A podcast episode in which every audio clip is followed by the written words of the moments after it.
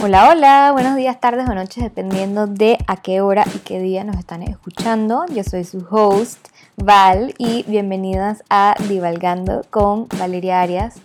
Hoy estoy grabando desde mi cama porque amaneció el día súper soleado, súper divino y quise como que perecear un poquito más. Sorry por mi voz, porque literalmente acabo de levantarme y me provocó eh, grabar el podcast desde aquí acostada en mi cama en lugar de mi escritorio. Así que las invito también a que se pongan en algún lugar cómodo, si pueden, y relax para escuchar este episodio relajadas.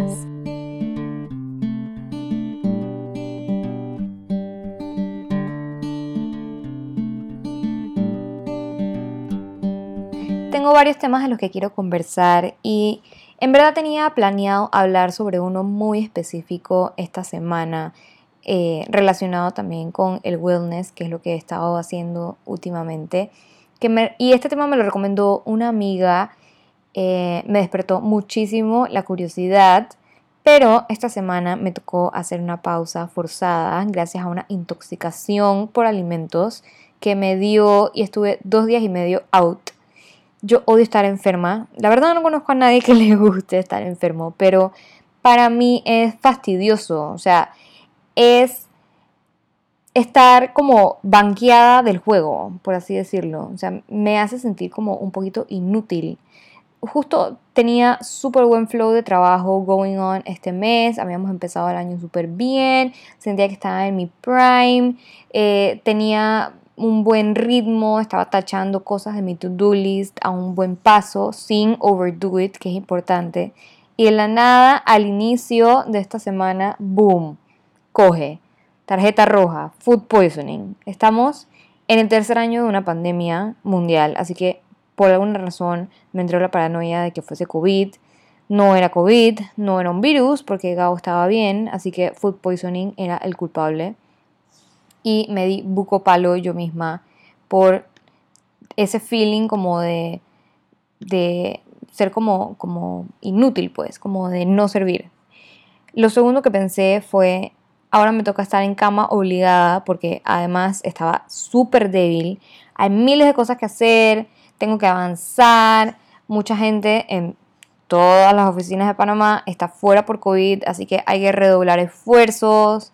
Eh, además, hay que llegar a la meta del mes, en las ventas, etc. Empecé como a spiral out of control y esto fue todo el primer día que me sentía como, además, o sea, además de físicamente sentirme mal, estaba como amargada y fastidiada, pues.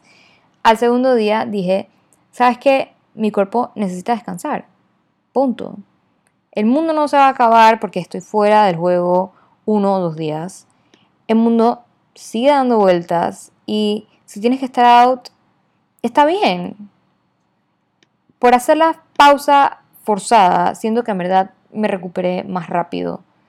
Empecé a escuchar a mi cuerpo y a entender qué es lo que mi cuerpo necesitaba. Antes yo era ese tipo de personas que tenía que darle y darle y darle y si estás con gripe no importa y tienes que push through y el grind y el hustle y la cosa. Me recordó al podcast que hice un par de semanas de de la gente que normaliza o glamoriza mucho el overworking. Si no lo has escuchado, te lo recomiendo. Es un par de episodios atrás. Porque por alguna razón ese era mi chip. Yo en verdad no le estaba prestando atención ni a mi mente ni a mi cuerpo cuando me sentía mal o estaba enferma.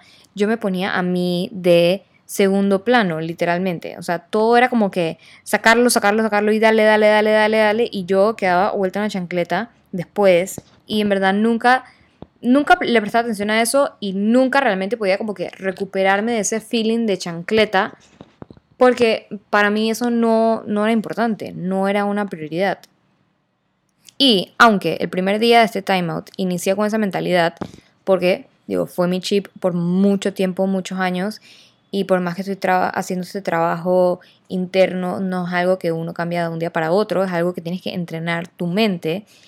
Eh, pero bueno, regresando al tema, aunque inicié este timeout con esa mentalidad, gracias a todo ese trabajo interno que estoy haciendo, pude cambiar mi mindset, escuchar a mi cuerpo, entender lo que necesitaba y saber cómo cuidarlo, mi cuerpo y mi mente además. ¿Que el resto de la semana me tocó trabajar un poquito más para compensar los días que estuve fuera? Sí, claro, por supuesto. El mundo sigue girando, pero las responsabilidades no desaparecen. En resumen, ya me siento mucho mejor física y mentalmente y la enseñanza más grande que tuve, además de obviamente prestarle más atención a los sabores extraños en la comida, fue que el autocuidado es más importante. Eso tiene que ser mi prioridad. Si tu mente y tu cuerpo no están bien, escúchalos. Tu cuerpo te ha llevado y ha traído de muchos lugares por muchos años. Ponlo primero en la lista. Este fue un episodio un poquito short and sweet, pero de todas formas espero que les haya gustado. Stay tuned para los próximos que vienen llenos de información y anécdotas super cool. Sígueme en Instagram arroba pty y no te olvides de darle follow en Spotify para que no te pierdas ni un episodio. Bye.